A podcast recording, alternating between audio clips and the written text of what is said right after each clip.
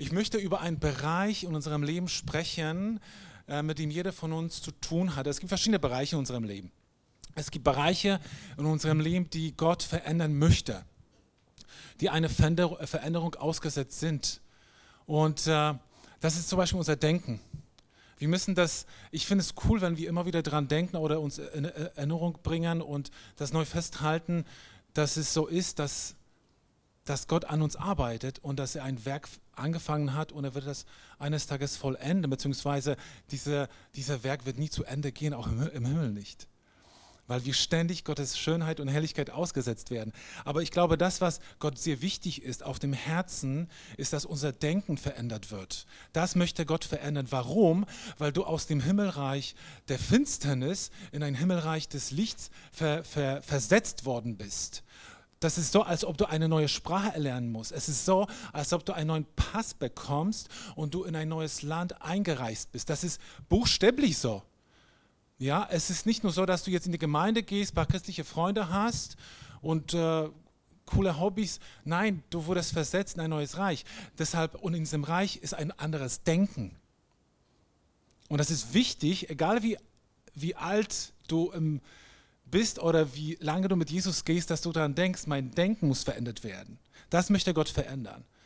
Und was mit ihm äh, einhergeht, ist mein Charakter so wie ich wirke, das kommt von innen nach außen, wird etwas verändert in mir. Und das ist Intro jetzt, das ist nur eine Einführung. Und ich, aber das ist mir wichtig zu sagen, als, als etwas, was wir auf unserer Top-Ten-Liste vielleicht ganz oben einsetzen sollten, dass wir uns daran erinnern, Gott möchte mein Denken verändern. Du lebst in einem anderen Land quasi. Du lebst woanders. Und es ist schwierig mit der Mentalität aus einem anderen Land, woanders zu leben, das kennen vielleicht einige von euch. Das ist schwierig. Aber wir dürfen uns anpassen. An dieser Stelle ist es vollkommen okay. Aber das ist nicht das, sondern ich möchte über einen Bereich sprechen, der flexibel ist, der einem Wachstum ausgesetzt werden soll, nicht statisch ist, nicht ähm, gleich bleibt. Und das ist unser Glaube. Das ist dein Glaube, das ist mein Glaube. Ich möchte über den Glauben sprechen. Und ähm, der Glaube wurde uns geschenkt. Es ist ein Geschenk von Gott. Dass wir, die Bibel spricht darüber, dass wir nicht im Schauen wandeln, sondern im Glauben wandeln. Wir glauben an etwas, was noch nicht da ist.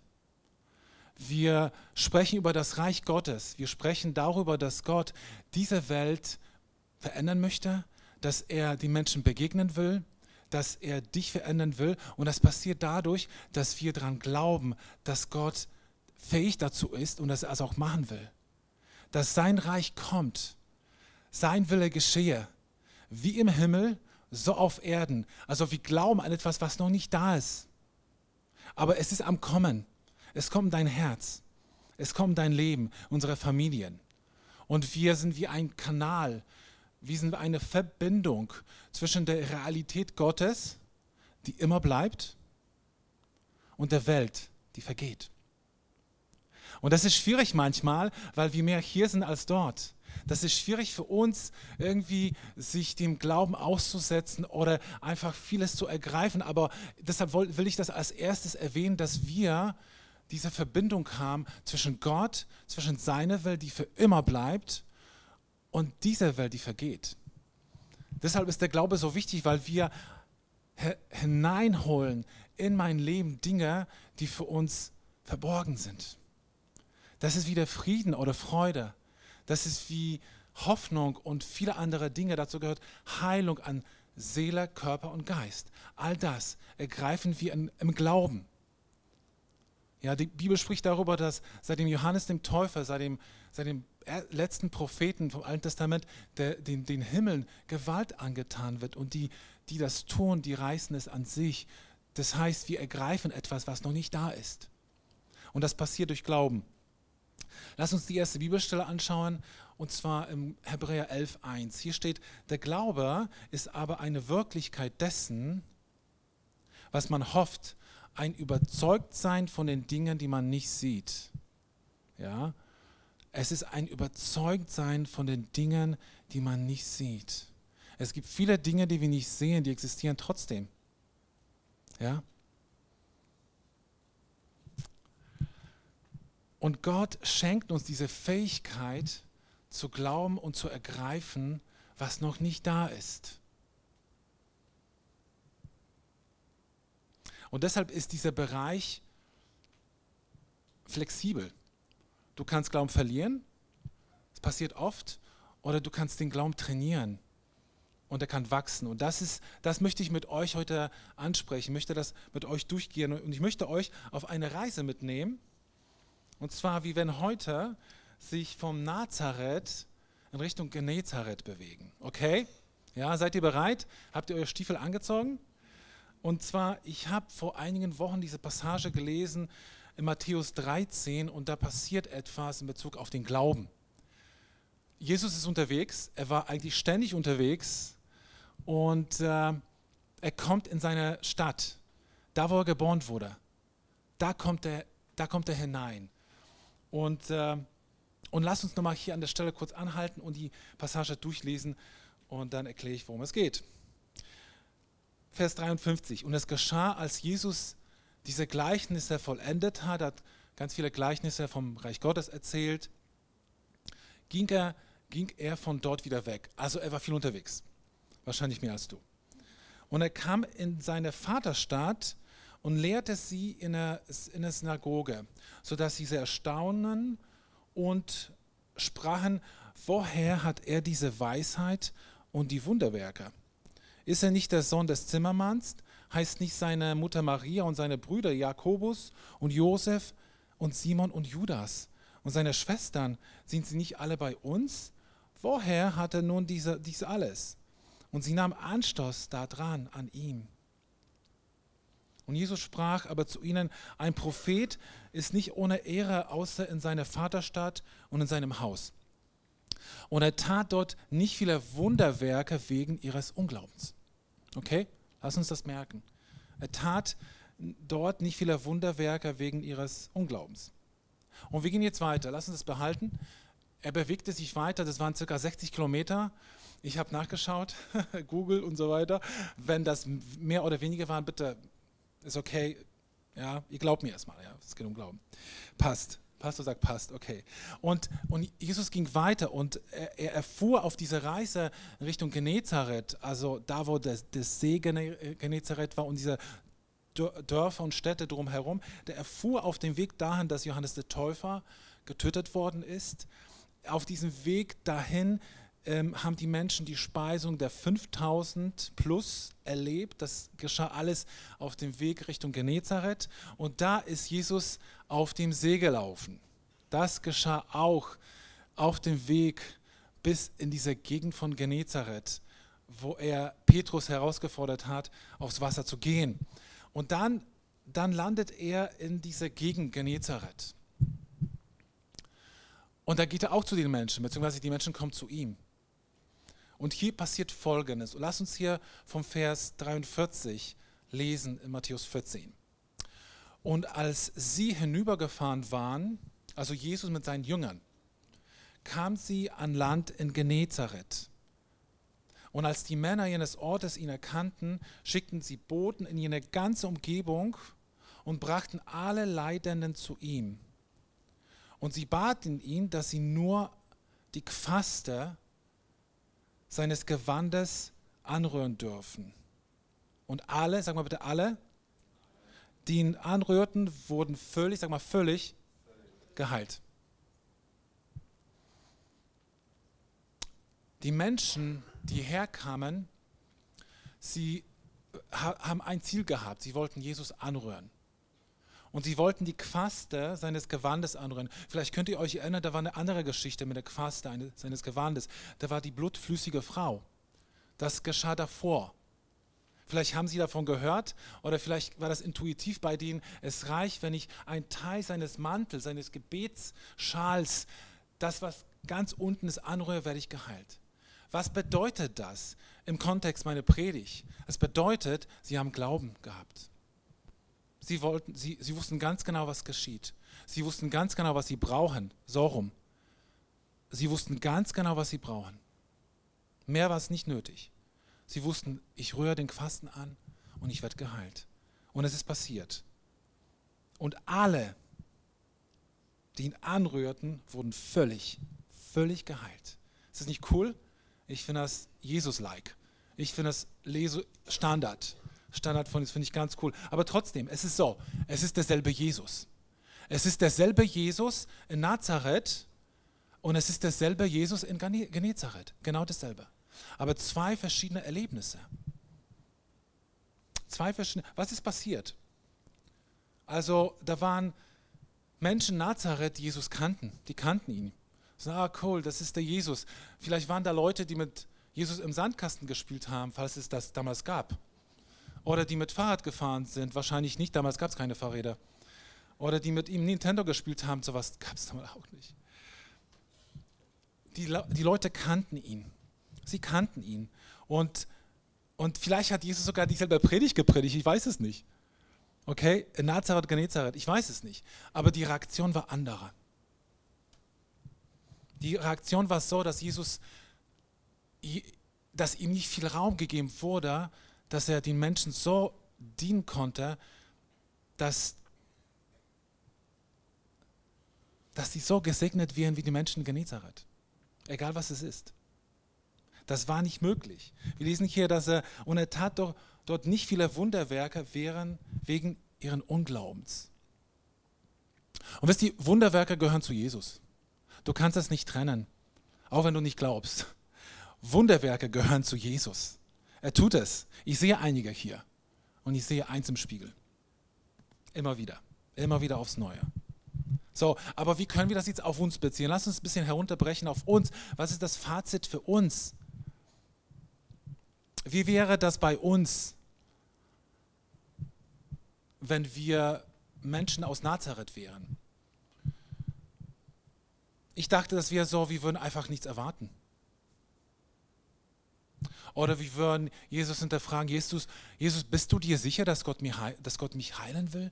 Bist du dir sicher, Jesus, dass Gott mich meint? Dass er, das, dass er etwas bei mir machen will? Jesus, bist du dir sicher, dass es so ist, dass er mich meint, dass er mich liebt, dass er diese oder jene Situation verändern will? Wir, wenn wir, wenn das wir wären, wenn das auf uns bezogen wäre, könnten wir ganz viele Fragen stellen, die Jesus in Frage stellen würde. Wisst ihr, die Bibel ist voll des Glaubens und wir, wir sind manchmal voll des Zweifels.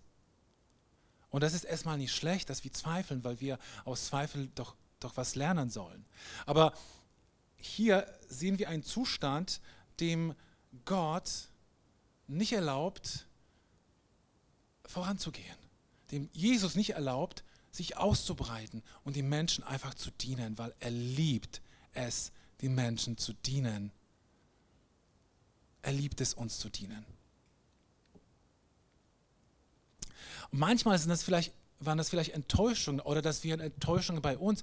Ich habe doch gebetet ist nichts passiert. Ja, habe ich falsch gebetet? Oder, oder ich, ich habe für Heilung gebetet. Wolltest du mich nicht heilen? Das sind ganz viele Fragen, die wir mit uns mittragen. Wir beten doch für Kranke, da passiert nichts.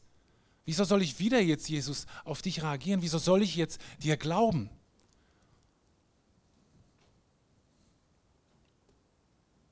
Vielleicht stellen wir falsche Fragen. Wisst ihr, zum Glauben gehört ein Bereich, ich nenne das bei mir in meinem Leben, ein Bereich des Mysteriums. Das heißt, es gibt Dinge, die ich nicht verstehe. Und ich unterstelle dass Gott nicht, dass er es nicht machen will. Denn ich will Gott nicht, ich will ihn nicht beleidigen. Ich kenne ihn zu wenig. Ich kann doch nicht sagen, Gott, du willst jetzt nicht heilen sondern es gibt Dinge zwischen Himmel und Erde, die ich nicht verstehe. Ich verstehe es nicht.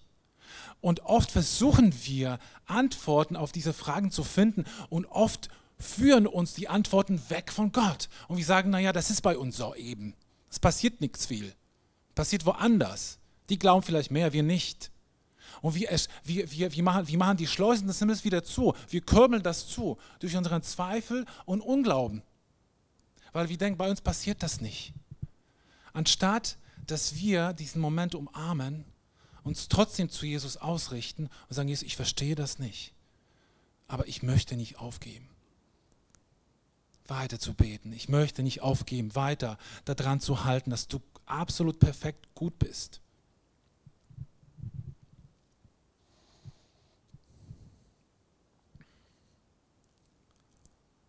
Das ist so, wenn, wenn ich zu einem Baby sagen würde,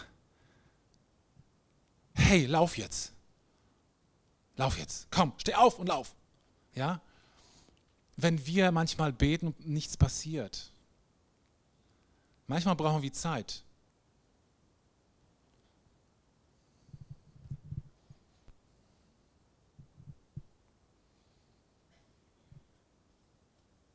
Und wir gehen manchmal auch beim ersten Versuch.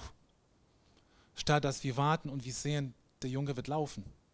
Das wird er erlernen. Aber es braucht Zeit.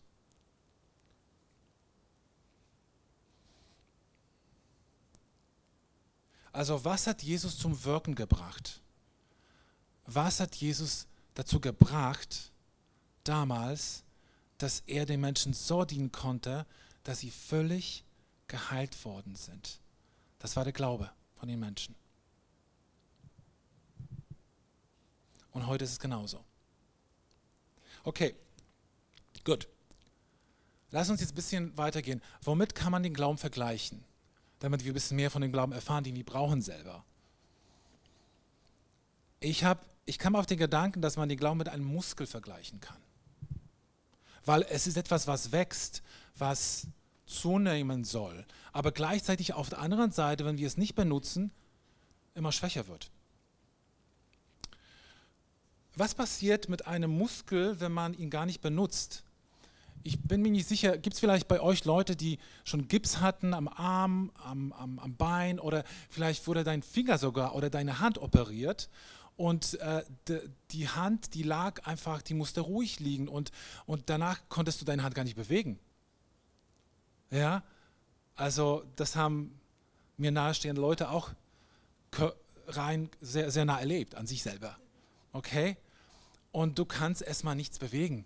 Du musst erstmal trainieren, du brauchst Ergotherapie, du brauchst Physiotherapie und äh, du musst dich selber irgendwie auch zusprechen, hey, das wird alles gut und ich werde meine Hand bewegen und so weiter und so fort. Also wenn du die Muskulatur nicht benutzt, schläft das ein. Und es bringt gar nichts. Gar nichts. Es ist nicht belastbar. Du bist nicht belastbar. Und wenn wir auf Dauer unseren Körper nicht trainieren, dann brechen wir zusammen. Unter einfachen Herausforderungen, ganz normalen alltäglichen Herausforderungen, kannst du das nicht machen, weil du zusammenbrichst, weil du nicht trainierst, weil du dem sich nicht aussetzt. Und wir sind geistlich oft oft schwach. Und ich habe das selbst an meinem Körper erlebt. An meinem Körper. Ich bin durch und durch ein gesunder Mensch, Gott sei Dank. Gott sei Dank. Und das ist etwas, wo, das ist ein Teil unseres Erbes. Nun, vielleicht bist du krank und sagst, oh, stimmt was nicht mit mir? Nein, aber wir haben Recht auf das Erbe. Deshalb ist es gut, wenn wir gesund sind ein Teil unseres Lebens. Aber ich hatte eine Zeit gehabt, da habe ich mächtig mit dem Rücken zu tun gehabt. Sogenannte ISG-Blockade. Also würde jetzt Stunden nehmen, um euch zu, zu, erklären. Ich würde wahrscheinlich Fachwörter benutzen, die ich nicht weiß und euch das zu erklären. Ich habe jedenfalls, das ist eine, eine, eine, Rückenschwäche im Bereich Becken, verbunden mit ganz vielen ähm, anderen Dingen da, mit Nerven und so weiter und so fort. Und ich hatte richtige Blockaden gehabt. Ich habe zwei Wochen vor meiner Hochzeit eine Blockade gehabt und als meine künftige Schwiegermama mich angeschaut hat, meinte, mich mit dir stimmt was nicht. Zwei Wochen vor der Hochzeit sagt, sagt meine Schwiegermama, mit dir stimmt was nicht. Hallo? Und sie hatte recht gehabt. Und es wurde immer schlimmer, immer schlimmer eigentlich. Ja, ein Physiotherapeut hat mich hochge, hochgepoppt und es war alles super, aber er meinte, Herr Kowski, Sie müssen an Ihrer Muskulatur arbeiten, sonst brechen Sie zusammen. Das geht nicht lange gut. Und so habe ich einige Blockaden gehabt, bis ich eine Blockade hatte, als wir im Urlaub waren. Da, waren, da haben wir schon zwei Kinder gehabt. In Oberaudorf, schön in Bayerischen, äh, ganz nah von Kufstein, kann ich empfehlen. Herrlich, tolles Bier. Okay, ist gesagt, Klammer zu. Und wir waren im Oberaudorf und wir sind die Piste hochgefahren und ich habe beim Hochfahren schon gemerkt, dass es nicht gut war und wir wollten die Sommerrodelbahn fahren.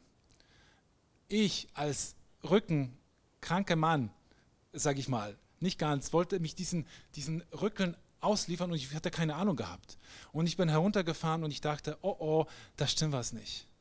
Und wir sind dann weitergefahren, kurz erzählt und dann nachts habe ich zwei Blockaden gehabt. Ich bin zweimal in Ohnmacht gefallen. Ich wusste gar nicht, was mit mir los ist. Ich kannte das früher nicht. Ich wurde ohnmächtig. Ich bin zusammengebrochen mit Josias auf dem Stuhl, weil er aufgewacht war. Und ich bin mit ihm heruntergefallen. Ihm ist nichts passiert. Halleluja, danke Jesus. Und dann bin ich auf allen Vieren auf Toilette gelaufen, saß auf Toilette und bin heruntergefallen, weil ich in Oma gefallen bin. Ich, bin. ich konnte einschlafen, am nächsten Tag bin ich aufgewacht. Ich konnte erstmal auf allen Vieren laufen. Ich konnte nicht stehen. Meine Frau ist zu der Gastwirtin gegangen, meinte, hier erzählt, meine Güte, was ist passiert? Und dann ging es mir immer besser und ich konnte, durfte Gott sei Dank nach Österreich fahren, in ein Krankenhaus, wo ich innerhalb dreiviertel Stunde top von den Rückenspezialisten behandelt worden war. Und sie, was haben sie gesagt? Herr Jankowski, Sie haben ein Problem. Das, was da geschehen ist, ihr, ihre Wirbelsäule ist alles gut, alle Bandscheiben, wir haben alles kontrolliert. Sie müssen an ihrer Muskulatur arbeiten. Das ist alles schwach. Das, sie haben ein schiefes Becken und das ist auch kein Problem, aber das, das muss getragen werden. Ihr Leben muss getragen werden. Sie müssen was machen. Ich nach Hause gekommen, ein paar Tage später in ein Fitnessstudio hier angemeldet, Physiotherapie, alles besorgt. Und wisst ihr, ich habe meinen Lebensstil verändert. Ich musste meinen Lebensstil vollkommen verändern. Vollkommen. Das kostet Zeit, zweimal eine Woche und so weiter, abends. Aber ich habe danach keine Blockade gehabt, dieser Art. Diese Art. Was ich damit sagen wollte, seid ihr noch da? Seid ihr noch bei dem Thema? Der Glaube muss trainiert werden. Wenn der Glaube nicht trainiert wird, wird das immer schwächer. Und bei kleine, klitzekleine Kleinigkeiten in deinem Leben brichst du zusammen. Sag, oh meine Güte, was ist denn jetzt passiert? Ich habe die Kündigung bekommen. Oder okay, das ist natürlich ein bisschen anderes Level, ja. Aber es gibt ganz kleine Sachen, auch die Kinder werden, der Junge hustet. Oh meine Güte, ja, das ist ja. Oder passiert jenes und du brichst zusammen bei Kleinigkeiten. Und das ist nicht gedacht. So war das nicht gedacht von Gott. Sondern wir sollen diese Trainings- und Ruhephasen im Leben haben. Wir sollen die in Anspruch nehmen, sodass wir stark, belastbar und widerstandsfähig werden. Der Glaube macht uns stark, der Glaube macht uns belastbar und widerstandsfähig. Das ist das, was wir brauchen für unser Leben. Die Bibel sagt im 1. Johannes 5,4, denn alles, was aus Gott geboren ist, überwindet die Welt. Wie oft sind wir von der Welt überfordert und fertig und sehen nur schwarz. Bloß, dass Jesus wieder morgen kommt oder irgendwann, weil wir einfach nicht können, wir wollen nicht mehr. Denn alles, was aus Gott geboren ist, überwindet die Welt. Und das ist der Sieg, der die Welt überwunden hat, überwunden hat. Ist der Glaube. Es ist dein Glaube. Es ist mein Glaube. Dinge anders zu sehen, wie sie gerade momentan aussehen. Den Glauben auszustrecken wie eine Antenne und etwas anderes, einen anderen Sender, etwas anderes zu empfangen und sich damit auseinanderzusetzen und beschäftigen und das zu studieren und das zu bewegen, damit hier etwa in meinem Herzen was anderes passiert und das rausfließt in die Welt. Das ist unsere Aufgabe. Der Glaube soll, soll Berge bewegen. Uh. Huh. Aber der Glaube wächst natürlich. So wie gesagt, das Beispiel von vorhin. Ich kann doch nicht zu einem Baby sagen, steh auf, fang an zu laufen, sondern wir haben Zeit und wir können dies, diese Training so für jeden von uns einsetzen, sodass dieser Wachstum ganz natürlich ist. Also was wir alles machen sollten oder können, Totenauferweckung. Oh, nicht mein Level, nein, nein, nein. Aber es gibt andere Dinge, wo ich, ich habe Glauben dafür. Ich habe Glauben für die Dinge. Warum? Weil ich selber Durchbrüche erlebt hatte. Es gibt Dinge, die du, du sitzt hier und du hast Durchbrüche erlebt in Bereichen, mit denen ich zu kämpfen habe. Und du, du hast die Salbung dafür, für mich zu beten und die Sachen durchzubrechen. Soll ich das wiederholen? Bloß wir vergessen das. Und wir dienen einander, naja, ich will nicht sagen oberflächlich, weil ich kann das nicht beurteilen. Aber ich, will euch, ich möchte uns herausfordern, wir als Gemeinde sind auch dieser Körper. Wir sind der Körper aus, als Gemeinde und jeder ist ein Teil. Und wenn wir Muskeln haben, nicht um besser auszusehen, sondern um besser zu funktionieren, dann funktionieren wir auch besser. Und wir können ein Segen sein füreinander. Das ist so genial. Ich kann mich erinnern, als Sieger Oblandach hier war und sie meinte, sie haben einfach Glauben für Finanzen. Sie haben keine Zweifel, dass Gott sie finanziell durchträgt, weil sie so vieles mit Gott erlebt haben. Sie wissen das, dass Gott sie finanziell durchtragen will. Ich, das, das ist bei mir, ich habe das gespeichert. Und das ist genau das Thema von heute. Wenn du Sachen erlebst, immer wieder aufs Neue, das stärkt deinen Glauben für dich selbst und für deinen Nachbar, der links und rechts von dir sitzt und sogar für Leute, die Jesus nicht kennen. Es war oft so, ich weiß es nicht, aber manchmal habe ich gemerkt in meinem Leben, es passieren viel mehr Dinge draußen, wenn ich für Menschen bete, die Jesus nicht kenne, wie in der Gemeinde. Gott ist treu. Er möchte sich bewegen. Okay? Also Muskulatur, Training. Wie sollen die Muskeln trainieren? Was heißt das? Das heißt, dass wir endlich, dass wir ein paar Grundsätze haben, die wir neu ergreifen. Vielleicht hast du die und das ist genial. Aber bist du hier und du zweifelst daran. Zum Beispiel ein Grundsatz: Er ist da. Gott ist da. Gott ist bei dir.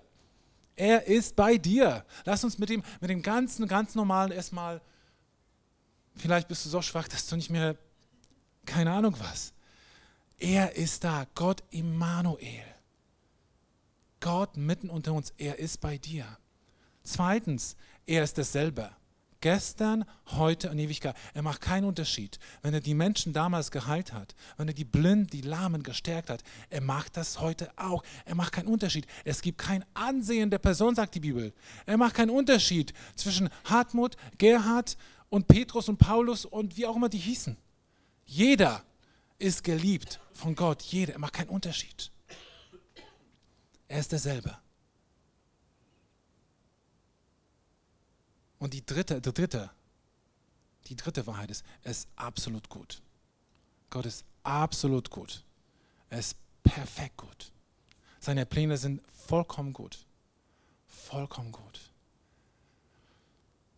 Und da ist schon ein Punkt, an dem oft wir zweifeln, weil wir das anders erleben, weil wir eben Dinge erleben, die wir uns nicht erklären können warum Dinge doch passieren.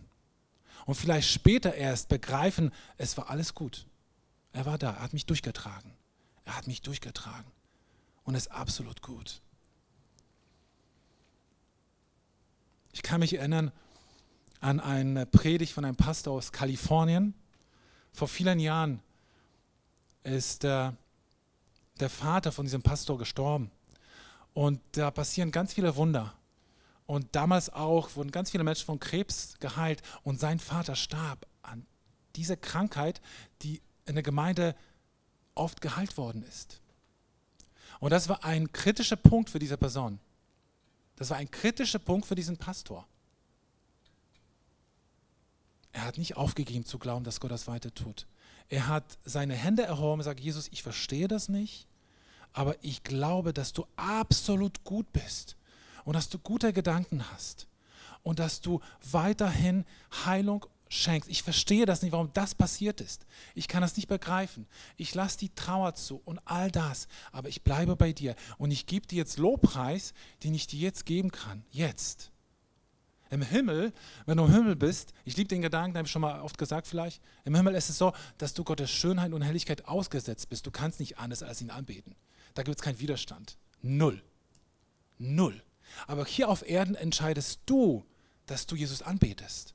Entscheidest du, dass du an ihn glaubst, dass er dich durchträgst. Entscheidest du, dass Gott dir die richtige Ausbildung schenkst. Du entscheidest, dass du glaubst, dass Gott dir den richtigen Ehepartner schenkst oder die richtige Zukunft gibt. und so weiter und so fort. Du entscheidest das. Es liegt an dir. Es ist nicht Mangel bei Gott. Es ist unsere Entscheidung. Wir dürfen uns entscheiden, dass wir sagen, Jesus, ich glaube dir. Ich weiß, dass du mich durchträgst. Ich weiß, dass du gut bist. Muskeltraining. Und dann gibt es viele Kleinigkeiten, dass du Gott anvertraust mit deinen Finanzen. Sag, okay, Gott, ich vertraue dir mit meinen Finanzen. Ich gebe den Zehnten rein und ich lege noch was drauf vielleicht. Und wisst ihr, Gott hat mich nie enttäuscht. Das ist mein persönliches Zeugnis, was dieser Bereich angeht, Finanzen. Nie enttäuscht. Er trägt uns durch. Ich habe Zeiten gehabt, wo ich 400 Euro hatte. Und wisst ihr was? Ich will die Zeit nicht missen. Ich habe es geschafft. Es war crazy, aber das waren Zeiten, die mich geformt haben, gerade in diesen Krisenzeiten, in diesen schwierigen Zeiten, da sich zu entscheiden, da zu glauben, Gott, du versorgst mich. Hey, das trainiert deine Muskel. Das ist richtig cool, ja? Oder du betest für Leute. Du, wir werden mutig, für Leute zu beten. Leute, ich habe erstmal so einen Schiss gehabt, für Menschen zu beten da draußen. Und ich wusste nicht genau, wie soll ich das machen, wo soll ich meine Hand halten und was passiert jetzt, ja. Aber jedes Mal, ich sage euch wirklich, jedes Mal passiert etwas. Jedes Mal. Die Menschen sagen, hey, was war denn das? Ich habe mich so wohl gefühlt und so weiter. Lass uns das machen. Lass uns mutig sein. Das ist der Training. Aber wie, wie, wie, wie ist es denn praktisch? Wie soll das denn praktisch aussehen? Okay, gut, ich will es machen, ich will es tun. Wie kommt das zustande? Wie wird das initiiert? Hör auf deinen Trainer. Will Gott immer das machen? Was will Gott machen? Will Gott immer? Wann willst du? Das sind Nöte, das sind Probleme, Schwierigkeiten. Hör auf deinen Trainer. Ich liebe Jesus, ich liebe sein Leben. Er, er war immer zum richtigen Zeitpunkt da, wo er gebraucht worden ist. Auch an diesem See Genezareth war das der richtige Zeitpunkt. Da kamen Menschen und sie so, sollten gesund werden. Sie soll, er wusste das. Er wusste das. Er hat sich immer wieder zurückgezogen und hat immer wieder mit dem Vater die Tage ist alles durchgegangen. Und der Vater hat ihm die Sachen offenbart und ihn vorbereitet auf Dinge, die kommen. Wir sollen auf den Trainer hören. Römer 10, 17. Es bleibt dabei. Der Glaube kommt aus dem Hören der Botschaft und dieser gründet sich auf das, was Christus gesagt hat. Ich habe diese Bibelstelle studieren müssen. Ich habe Markus gebeten, mir den griechischen Background zu, zu, zukommen zu lassen über diese Bibelstelle, weil, weil ich, ich war nicht zufrieden mit dem hier. Es ist okay, also darf man das sagen? Oh Leute, ich habe ich habe ganz viele Passagen von ihm bekommen. Ich muss das mal mich anfreunden mit den Formulierungen und so weiter. Ich habe auch zwei Jahre Griechisch gehabt in meiner Bibelschule, aber das ist Jahrzehnte her. Und man kann eigentlich diese Bibelstelle ganz einfach übersetzen und das haben die Amis ein bisschen besser hingekriegt als wir. Ich lese das mal in Englisch. Okay, ist okay, wenn ich in Englisch vorlese. So faith comes from hearing and hearing by the word of Christ. Das wäre das Einfachste. Das wäre die zielgeführteste Übersetzung dieser, dieser Bibelstelle. Das Glauben vom Hören kommt. Vom Hören der Worte von Christus. Davon kommt der Glaube. Und das bedeutet auf der einen Seite deine Bibel, das Studieren und das laut vorlesen. Und dann noch eine andere Geschichte, kommt gleich. Ähm, und dieses Hören muss trainiert werden. Das heißt, Bibel lesen, hallo, ich lese Bibel, ich bin so froh, wisst ihr, es gibt so viele Angebote, andere Angebote. Ich habe die Dinge, es gibt so viele Angebote, es gibt Netflix, oh Leute, es gibt Disney Plus, es gibt so viele andere. Das geht so schnell. Boah, du willst das mal, machst du was anderes. Wie kam es dazu? Ich weiß es nicht. Deshalb ist es gut, dass man Bibel liest als Christ. Kriege ich einen Amen aus dem Bereich? Und hier, was sagt ihr? Mann. Also meine Frau kann glücklich sein, dass ich Bibel lese. Oh, wirklich. Das ist so gut, dass Männer Bibel lesen, dass dann auf der anderen Seite auch die Frauen Bibel lesen, weil da passiert einiges an einem und das brauchen wir. Deshalb kommt der Glaube vom Hören. Vom Hören. Vom Hören. Du liest und hörst gleichzeitig. Du liest Logos und du hörst Rema. Logos oder Logos, das ist das geschriebene Wort, das ist einfach das Papier mit den Worten da drauf. Wenn du das liest, wird das belebt in deinem Herzen und passiert etwas in deinem Herzen. Da wird etwas aufgebaut, wird etwas neu modifiziert, kalibriert, wird etwas angepasst. Da wird etwas aufgebaut, was du brauchst für die Zukunft und für jetzt. Und wisst ihr, ich finde es cool, und das ist total genial, der Gedanke hat mich total geflasht, dass die Jünger auch mit dem Glauben zu tun hatten. Sie waren drei Jahre Jesus ausgesetzt. Sie waren ständig mit Jesus. Sie haben immer gehört. Sie haben das Wort gelesen. Sie haben das Wort gelesen. Sie haben gehört. Und trotzdem musste Jesus sie oft ermutigen, ermahnen, dass sie kleingläubig sind. Und dann dachte ich mir, wow, wir sind im selben Boot. Es ist okay, dass wir kleingläubig sind, dass wir mit den kleinen Schritten vorangehen. Das haben die Jünger erlebt. Und Jesus war da. Im Matthäus-Evangelium wird viermal Kleingläubiger erwähnt und sie werden mehrfach ermahnt oder ich sag mal ermutigt. Ja? Lass uns das ins Positive ziehen, weil Jesus versucht es immer zu ermutigen. Leute, ey, sag mal, warum glaubt ihr nicht? Ja? Warum glaubt ihr nicht, dass es denen passiert? Also es ist okay, wenn es dir auch passiert. Vollkommen in Ordnung. Ja, es passiert, aber es soll nicht dabei bleiben.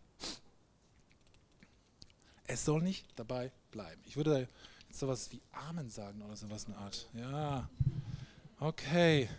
Und äh, wie hören wir aber richtig? Wie hören wir aber richtig? Ich habe schon das eine Beispiel gebracht, das Hören, dass wir einfach das Wort lesen. Das zweite kommt. Wie hören wir aber richtig? Und jetzt bin ich bei Maria. Nicht bei meiner Schwiegermama, das passt vollkommen, das könnte man übertragen. Ich bin bei Maria, der Mutter von Jesus. Alle katholischen Christen jubeln gerade. Mhm. Maria. Lass uns mal ein bisschen Maria zum Beispiel nehmen, wenn es um Hören geht und was da passieren soll in uns oder was passiert in dir. Und das erfährst du gleich, wenn du das noch nicht weißt. Lukas 2, 19. Der Engel kam, wir sind gerade Weihnachten, der, Baum ist weg. Habt ihr es mitbekommen? Der Baum ist weg. Ist wirklich weg. Ähm, der Engel kam und sprach zu Maria. Sie hat ein Wort bekommen. Und danach steht es, Maria aber bewahrte alle diese Worte und erwog, beziehungsweise bewegte, ist besser, bewegte sie in ihrem Herzen. Das ist das, was durch Hören passieren soll in deinem und in meinem Leben. Und da geht es nicht um, wie viel du liest, sondern es geht darum, dass du an dieser Stelle hängen bleibst und sagst, oh, es passiert etwas gerade in mir. Und dass wir das bewegen, dass wir es bewahren und bewegen. Da entsteht eine Frucht. Kennt ihr, kennt ihr das Gleichnis mit dem Seemann? Ich hoffe, dass ihr es kennt. Verinner, verinner, äh, denkt darüber nach, ja, Seemann, werden gesät, auf welchem Boden auch immer. Das wäre ein guter Boden. Das wäre ein guter Boden, wo das Wort, was schlägt? Wurzel im Herzen. Der Glaube entsteht. Okay? Das ist das Lesen des Wortes, das Hören des Wortes. Und dann gibt es noch das andere Hören, genau in Situationen, die, wo du irgendwo steckst, wo du weißt, Jesus, jetzt brauche ich dich, dass du zu mir sprichst. Und hier haben wir das Beispiel, auch Maria wieder, und zwar Hochzeit in Kana. Da ist der Wein ausgegangen. Jesus kümmert sich um alles. Leute, Jesus kümmert sich sogar um den Wein wo du denkst, warum macht er das? Er kümmert sich um alles. Und Maria, als ob sie das gekannt hätte, Leute, als ob sie wusste, was passiert. Ich habe da eine Spekulation. Also, aber das ist Klammer auf, Klammer zu. Ich bin gespannt, wie diese, diese Zeit aussah, als Jesus im Hause war, von dem wir nichts wissen. Du, du liest von der Kindheit Jesus nur, dass er dann halt irgendwann gesucht worden ist und danach ist eine lange Zeit nichts passiert. Sein Vater ist wann gestorben. Ich frage mich, ob Jesus doch vielleicht zu Hause mal gewisse Sachen gemacht hat, wo die Mutter wusste, hey, er kann das. Ich weiß es nicht. Okay, aber Spekulation, Klammer zu, ich weiß es nicht. Theologisch nicht geprüft, TÜV, Siegel nicht drauf, wie auch immer. Okay, jedenfalls die Mutter, die Maria wusste aber, dass, dass Jesus das kann. Und es, sie sagt zu den Jüngern, nicht zu den Jüngern, zu den, zu den Dienern, und sie sagt jetzt hier im Johannes 2,5, Hoffnung für alle bisschen verständlicher. Da sagt seine Mutter zu den Dienern, was auch immer er euch befiehlt, vorausgesetzt wir hören und sie sollten es hören, das tut. Was auch immer er euch befiehlt, das tut.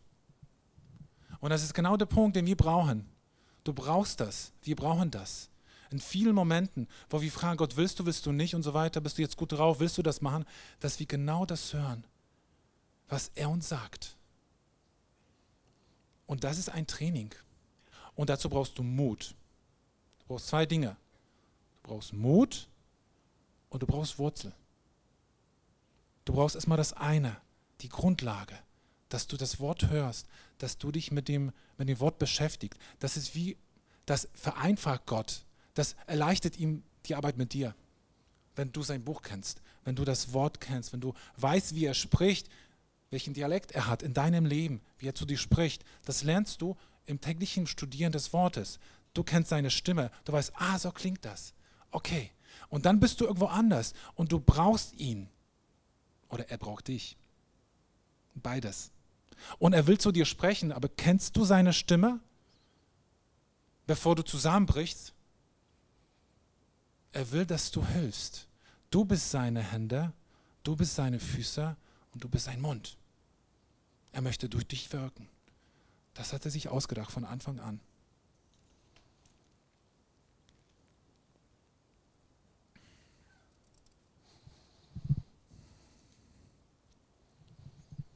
Es gibt so viele Glaubenshelden in der Bibel. Die Bibel ist nicht nur voll von Gott. Die Bibel ist voll von Menschen, wie dich und mich. Die sahen uns ähnlich, die trugen andere Sachen vielleicht, hießen anders, aber die Bibel ist voll von Menschen, die ihm geglaubt haben, die einen Unterschied gemacht haben. Ob das Noah war oder Abraham, all diese Männer, Gideon, Simson, die Men Maria, sie haben den Unterschied gemacht, weil sie Gott geglaubt haben. Und jetzt schauen sie alle auf uns. Und jetzt gucken sie, hey. Und wisst ihr, sie schauen uns zu, nicht im Sinne von, packte das, packte das nicht, sondern sie, sie schauen voller Hoffnung und Zuversicht auf dich. Sie schauen auf dich, aber sie, sie, wollen, dich, sie wollen uns ermutigen dass wir auf ihn hören, dass wir, dass wir in der Zeit, in der wir leben, dass wir Helden werden, dass wir Glaubensschritte gehen, dass wir das tun. Ich möchte noch den letzten Gedanken loswerden, um zu beschreiben, welche Zeit wir jetzt leben. Und, und hör einfach zu. Wisst ihr, Gott, als er die Erde geschaffen hatte, Adam und Eva, dann war das so, dass er, er war bei den Menschen. Wisst ihr, Gott, wo, der überall ist, Gott ist überall, der möchte irgendwo sein. Gott, der überall ist, der möchte irgendwo sein, er möchte bei Menschen sein, er möchte bei dir sein. Und als Gott im Garten Eden Adam gesucht hatte, fand er ihn und sie waren spazieren. Adam und Gott lebten in dieser wunderbaren Gemeinschaft. Perfekter Frieden, perfekte Freude perfekter Gemeinschaft. Und ich glaube, die haben viel zu erzählen gehabt. Ganz viel. Es waren lange Gespräche. Gott suchte Adam und er fand ihn und die sind spazieren gewesen. Sie waren unterwegs. Sie waren unterwegs. Wir wissen, was danach geschah. Aber das lag nicht an Gott. Und tausende Jahre später kam Gott wieder auf die Erde. Und er erwählte sich zwölf Menschen zwölf Menschen. Er lebte unter ihnen. Er hatte so eine Auswirkung auf die Menschen gehabt, dass sie ihren Appetit auf alles andere verloren haben. Sie wollten nur ihn. Deshalb haben sie auch alles fallen lassen. Sie haben alles fallen lassen. Sie haben alles hinter sich gelassen. Ich habe gedacht, wie ist es möglich, diesen Schritt zu gehen? Aber das war Gott selbst, der auf die Erde kam. Sie haben alles andere zur Seite geschoben. Sie haben ihren Appetit verloren. Und sie haben Jesus erlebt, Tag ein, Tag aus. Sie haben erlebt, wie er Menschen heilt, sie, sie wiederherstellt, aus dem Toten erweckt. Und sie haben aber all die anderen Gespräche geführt mit Jesus. Sie konnten bitten, sie konnten fragen, sie bekamen eine Antwort. Jesus schaute in ihre Herzen hinein. Er hat sie durchgedrungen. Ein Blick hat gereicht. Da kamen die Tränen schon bei den Jüngern, weil sie wussten genau, was Jesus dachte. Perfekte Gemeinschaft, perfekte Friede, perfekte Sicherheit. Und mitten in dieser Perfektion sagt Jesus Folgendes. Johannes 16, 7. Es gibt manchmal Gedanken, die Jesus sagt, die haben Jünger nicht verstanden. Nicht verstanden. Hier steht, doch glaubt mir, es ist gut, andere Übersetzung heißt besser, für euch, dass ich weggehe, denn wenn ich nicht von euch wegginge, käme der Helfer nicht zu euch. Wenn ich aber gehe, werde ich ihn zu euch senden. So, ich glaube, dass wir einen Gedanken, den die Jünger gar nicht verstanden haben. Sag, Jesus, wieso wirst du gehen? Wir haben doch alles. Du bist da. Es ist doch alles perfekt. Jesus wusste aber, er muss es machen. Und er sagt es, es ist gut für euch und besser. Und wisst ihr, wir leben in dieser Zeit. Wir leben in dieser Zeit. Wir leben jetzt in dieser Zeit. Wir leben jetzt in dieser Zeit. Wir. Was heißt, es ist besser, dass ich weggehe, denn dann kommt der Heilige Geist nicht. Die Predigt vom Heiligen Geist könnt ihr euch anhören von Markus. Glaube und der Heilige Geist gehören zusammen. Das gehört zusammen. Dass wir wachsen, dass wir unseren Muskel trainieren und dass der Heilige Geist kommt. Es geschah etwas mit den Jüngern, so oft sie auch gezweifelt haben. Als der Heilige Geist kam, es brach etwas, es, es brachen alle Dämme. Es brachen alle Dämme. Und es geschah etwas, was nicht im Begriff war, aufgehalten zu werden. Die einzigen, die das aufhalten können, sind wir selbst. Weil wir so beschäftigt sind mit anderen Dingen, weil wir zweifeln. Ist es jetzt so, dass wir jetzt schlecht sind? Nein, aber wir können besser werden. Wir können uns zu Gott ausstrecken und sagen, Gott, Jesus, wenn du sagst, jetzt ist die Zeit, wo du sagst, es ist besser, dann wollen wir Menschen sein, die im Glauben wachsen. Da wollen wir Menschen sein, die das ergreifen, was noch nicht da ist und das an uns herunterreißen. Menschen, die Gott erleben und Menschen, die anderen Gott schenken. Die Begegnung mit ihm, die Liebe und Frieden, all das, das ist möglich. Es, es, es trennt dich nur eins davon, du selbst. Du selbst. Aber es ist nicht schlimm, weil er kennt dein Herz. Jesus, wir danken dir für dieses Wort. Wir danken dir für diese Herausforderung und für diese Wahrheit, die du uns sagst, dass dass du wolltest, dass der Heilige Geist kommt und dass du wusstest um unsere, unseren Glauben, unseren Training. Und Jesus, und wir wollen es. Herr, wir wollen es bekennen, dass wir dich brauchen. Hilf unserem Unglauben. Hilf unserem Unglauben. Hilf unserem Unglauben. Komm zu uns und bau uns neu auf. Wir wollen nicht wegen einer Kleinigkeit zusammenbrechen. Wir wollen nicht den Glauben oder den Mut verlieren, wenn Dinge passieren in unserem Leben, sondern wir wollen zu dir schauen, Jesus. Emporheben unsere Augen.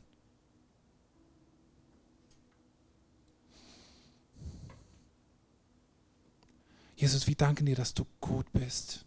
Absolut perfekt gut dass du an uns ein Werk angefangen hast, hast, was du vollenden wirst. Und Herr, wir wollen uns zur Verfügung stellen. Wir wollen, dass du mit uns Geschichte schreibst. Du brauchst Menschen heute, du suchst nach Glauben heute. In der Zeit, in der wir leben. Und Herr, wir wollen uns nicht sagen lassen, wenn wir vor dir stehen, wenn du uns empfängst, volle Liebe. Volle Liebe wenn du uns empfängst, volle Liebe, volle Annahme, dass du dann irgendwann sagst, hey, du hast nur 2% davon gehabt, was ich für dich damals im Jahr 2014 hatte. Nur 2%. Ich bin nicht böse, ich liebe dich. Aber das ist die Wahrheit.